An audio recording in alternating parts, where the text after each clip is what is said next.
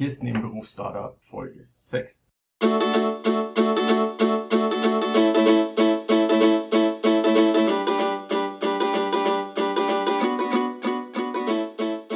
Willkommen bei Nebenberufsstarter, dem Podcast, der Entwicklern, Designern und Gründern hilft, beeindruckende Softwareprodukte zügig zu launchen.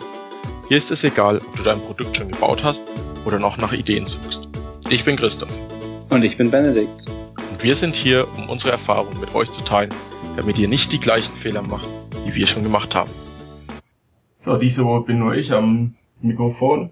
Benedikt liegt zu Hause im Bett, hat sich eine Erkältung eingefangen, ist komplett heißer und kann deswegen diese Woche nicht mitmachen. Und ich werde diese Folge auch, denke ich, relativ kurz halten und es ist quasi nur eine Erweiterung der letzten Folge. In Folge 5 habe ich, oder haben wir beide drüber geredet, ähm, über unsere vergangenen Projekte geredet und wie wir, was wir daraus lernen wollten. Und mein erster Punkt war, dass ich gesagt habe, ich habe eigentlich zu wenig gewusst. Ähm, zwar ging es ja da um diese äh, Analyse-Software für einen Pokerbot, die also quasi dem seine Logdatei genommen hat und dann entsprechende Analysen darauf gefahren hat und dann gesagt hat, hier, das und das kann man an einem Pokerbot ändern, sodass der effektiver spielt. Und das Ding hat sich auch nicht verkauft. Aber ich habe klar, ich hatte einfach zu wenig Wissen. Und ich bin mir ganz sicher, dass ich da zu wenig Wissen hatte. Ich wusste genug über Programmierung und über, wie ich die Software erstelle und das ganze Technische war alles kein Problem, aber ich hatte keinerlei Ahnung von Marketing. Also bin ich mit der erstbesten Idee von Marketing an die Sache rangegangen. Ich habe das in, in, in dieses Form von einem Hersteller des Pokerbots gepostet und habe das für einen einmaligen Preis für Tiger die Software. Weil ich es nicht anders kannte. Ich hatte keine Ahnung, dass es Abos gibt und ich hatte keine Ahnung, wo die Vorteile von einem Abo-Modell sind oder von einer SaaS-Software, was ja dann oft mit dem Abo-Modell einhergeht. Und hätte ich das damals gewusst, wäre ich vielleicht heute nicht der Kerl, der Terminretter macht oder der Kerl, der Linksball macht, sondern ich wäre vielleicht der, der, Typ, den keiner kennt, aber der eine Analyse-Software für Pokerbots macht. Ähm, und Benedikt hat mich in der, in der Folge schon darauf hingewiesen, dass es sehr schwer zu verstehen ist, wenn ich sage, dass man, dass ich nicht genug wusste. Weil wenn ich es nicht weiß, was mir an Wissen fehlt, woher soll ich denn wissen, was mir an Wissen fehlt? Ist ja Blödsinn. Wenn ich Wissen nicht habe, kann ich nicht wissen, was mir an Wissen fehlt. Und das ist vollkommen richtig. Man kann vorher nicht wissen, welches Wissen einem in Zukunft nützlich sein wird. Das ist sehr selten der Fall, dass man genau weiß, was man als nächstes lernen muss oder was man lernen müsste. Und deswegen denke ich, dass man einfach gewisse Bücher lesen sollte oder Podcasts hören oder Blogs folgen, einfach weil man dabei Sachen lernt, an die man nie gedacht hätte, an die man absolut nie gedacht hätte. Und in dieser Folge möchte ich einfach mal fünf Bücher vorstellen, die ich denke, dass man sie unbedingt als Micropreneur lesen sollte, weil sie euch entscheidend weiterhelfen auf eurem Weg dazu, ein Produkt erfolgreich zu launchen. Wo ich damit schon mal anfange, neulich äh, habe ich mich mit Micha, einem unserer Hörer, unterhalten und er meinte, wir sollten noch mal klar machen, für wen dieser Podcast eigentlich gedacht ist. Ähm, der Podcast richtet sich eigentlich an all jene, die keine Ahnung von Marketing oder, oder Startups an sich haben, aber trotzdem vielleicht irgendeine coole Idee haben und sich damit nebenbei selbstständig machen wollen. Die also nicht von heute auf morgen sagen, ich kündige in meinem alten Job, sondern sagen, ich habe abends ein paar Stunden und ich habe vielleicht am Wochenende kann ich einen Tag oder einen halben Tag frei machen und möchte da an meiner Idee arbeiten. Und wir wollen euch helfen, die gängigsten Fehler zu vermeiden und einfach äh, ja ein bisschen erfolgreicher zu launchen. Aber kommen wir zurück zu den Büchern. Mein erster Punkt auf der Liste ist Eric Ries, The Lean Startup. Und in The Lean Startup stellt Eric Ries im Prinzip eine Methode vor, mit der man Startup nicht mehr im klassischen Sinne baut, also zuerst ein komplettes Produkt entwickelt und sich dann an das Marketing und, und an das eigentliche Verkaufen macht, sondern er zäumt das Pferd quasi von hinten auf. Und das macht er, indem er zuerst, eine, indem er eigentlich sehr wissenschaftlich rangeht. Das heißt, er stellt zuerst eine Hypothese in den Raum. Zum Beispiel die, meine Kunden. Unternehmen in der was weiß ich, in der Medizinbranche mit dem jährlichen Umsatz über 250.000, haben ein Problem damit mit X.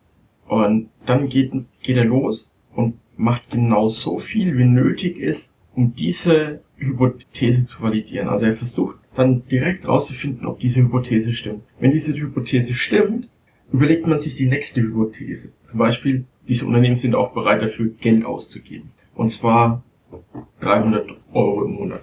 Und dann zieht er wieder los und versucht diese Hypothese zu validieren. Der, der Kern ist aber, man baut kein vollständiges Produkt, um, um das rauszufinden, sondern man macht gerade so viel wie nötig ist, um zu lernen. Man versucht so schnell wie möglich neue Sachen zu lernen und nicht sich erst für zwei Jahre zu verkriechen und dann mit einer Idee auf den Markt zu kommen, die im Kopf gut wirkt, aber im Endeffekt der Kunde nicht will.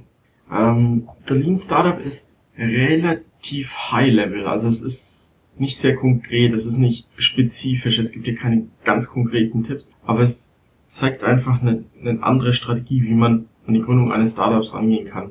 Und das ist genau das, worüber Benedikt und ich auch schon gesprochen haben. Wir bauen kein Produkt zuerst, sondern wir machen erstmal eine Landingpage, überlegen uns eine Value Proposition und schauen, ob wir schaffen, dann Leute auf eine Mailinglist drauf zu bekommen. Wenn das klappt, machen wir uns dran und bauen so wenig wie möglich von dem Produkt, um den ersten Kunden on board zu bekommen.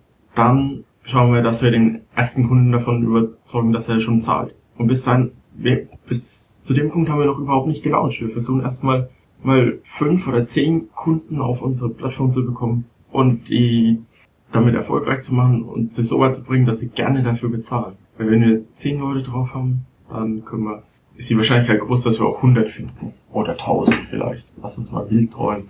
1000. Und mein zweiter Punkt auf der Liste, den wir auch im letzten Podcast schon erwähnt haben, ist Rob Wallings Start Small, Stay Small. Und das ist jetzt genau das Gegenteil von Eric Rees, The Lean Startup, weil es sehr ins Detail geht. Rob gibt sehr, sehr konkrete Tipps, wie man eine AdWords-Kampagne einrichtet, bis runter zum Unterschied zwischen einem Broad Match, Phrase Match oder einem Exact Match Keyword. Wenn euch das nicht sagt, kein Problem. Aber er geht wirklich in die Details rein. Er gibt genaue Tipps, wie man Sachen angehen sollte. Ähm, ganz, ganz ehrlich und Disclaimer, das ist ein bisschen veraltetes Buch in Teilen, weil er weil sich einfach die, die Landschaft geändert hat, seit das Buch rausgekommen ist. Manche Sachen, die früher mit AdWords funktioniert haben, funktionieren heute einfach nicht mehr, weil der Preis schon für, für einen einzelnen AdWords-Klick einfach zu hoch gegangen ist. Aber insgesamt von der, von dem, was man lernt über das Denken eines Unternehmers und, und wie man Sachen angehen soll, ist Rob Walling für jemanden, der wirklich nicht das nächste Facebook werden möchte, sondern gerade genug verdienen möchte, oder vielleicht ein bisschen mehr, aber genug verdienen möchte, um seine Familie durchzukommen und ein nettes Leben zu haben, ohne einen eigenen Boss zu haben oder sein, und dabei sein eigener Boss zu sein. Für die Leute ist äh, Start Small, Stay Small auf jeden Fall eine gute Empfehlung. Kann ich absolut empfehlen. Ähm, Buch Nummer drei ist Charles Stewart, Die Macht der Gewohnheit. Warum wir tun, was wir tun. Ähm, in dem Buch geht es wirklich um die Macht der Gewohnheit und darum, dass 85% unseres Tagesablaufs im Endeffekt von einer reinen Gewohnheit bestimmt werden. Und Gewohnheiten können extrem komplex sein. Also die, die Art, wie ihr aus der Garage rausfahrt zum Beispiel, ist eine reine Gewohnheit. Am Anfang, als ihr einen Führerschein gemacht habt, äh, musstet ihr euch, oder kurz danach, habt ihr euch in dieses Auto reingesetzt, habt den Sitz eingestellt, hab mich angeschnallt, hab den Schlüssel ins Schloss gesteckt, das Auto angemacht, dabei die Kupplung getreten, dann vorsichtig den Rückwärtsgang eingelegt, im Spiegel 35 Mal geschaut und dann ganz langsam Zentimeter für Zentimeter euch rückwärts rausbewegt. Und mittlerweile ist es für euch so eine Gewohnheit geworden und in dem Moment, wo ihr den frühesten Autoschlüssel in die Hand nehmt, geht ihr raus zu dem Auto, steigt ein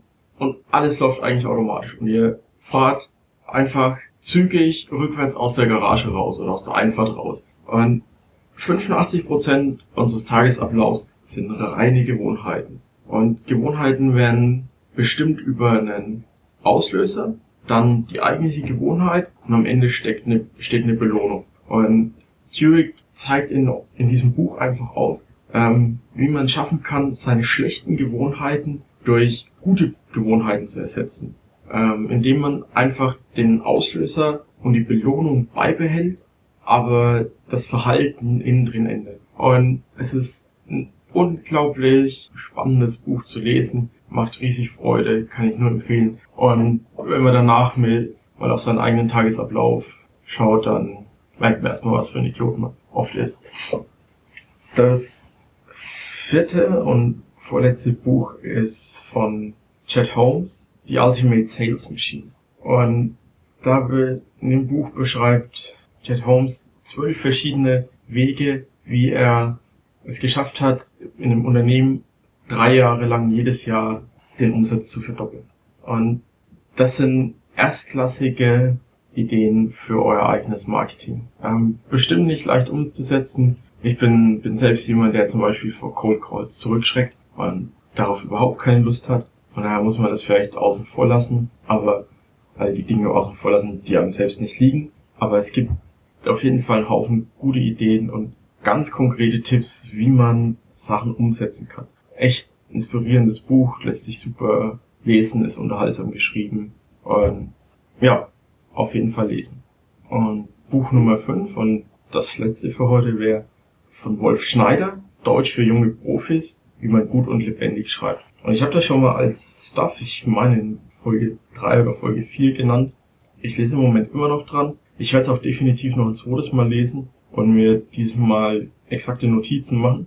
Ähm, wenn ihr was verkaufen wollt und ihr wollt was verkaufen, weil verkaufen ist das Wichtigste an einem Startup, dann ist es enorm wichtig und von entscheidender Bedeutung für, für euren Erfolg, dass ihr schreiben könnt.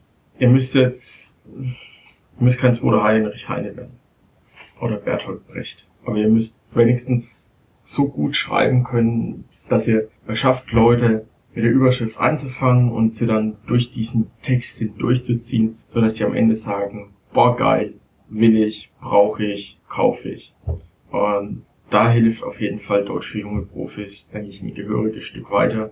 Und Schreiben ist echt nicht leicht. Gerade weil man in der Schule versaut wird, in der Art, wie man schreibt, weil man diese ganzen komplizierten Arten zu schreiben beigebracht bekommt, die außer eurem Deutschlehrer kein Schwein lesen möchte. Und an der Uni wird es nicht besser, weil man euch da beibringt, dieses akademische Schreiben zu machen. Und das ist das Schlimmste von allen, weil kein Mensch möchte eigentlich sowas lesen. So, so spricht kein Schwein. Und man sitzt über dem Text und hat die größten Mühen, überhaupt zu verstehen, was der Autor einem sagen möchte. Weil ich bin da fabelhaft drin. Ich, ich kann wunderschön akademisch schreiben. Aber es hilft mir nicht, wenn ich mein Zeug verkaufen möchte. Mein Zeug verkaufen möchte, muss es kurz, prägnant, unterhaltsam sein und es muss die Leute für was begeistern. Und dieser akademische Stil begeistert niemanden. Absolut niemanden.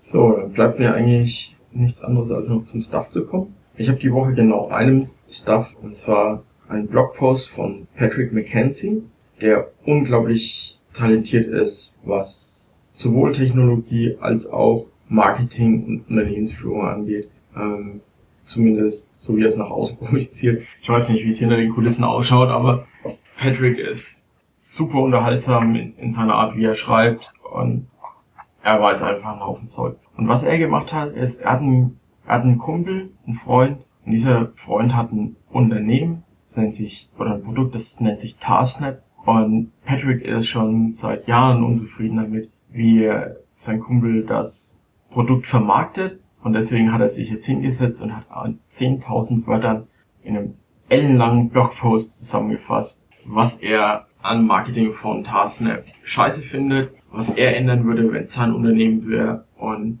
ja, im Prinzip setzt er da quasi alles um, was im Moment so das Einmal-Eins Marketing und Online-Vermarktung von einem SaaS-Business ist extrem lehrreich, schön komprimiert. Ich empfehle es unbedingt zum Lesen. Und alle Shownotes findet ihr natürlich auf www.nebenberufsstartup.de slash Folge 6 und bis nächste Woche. Ciao.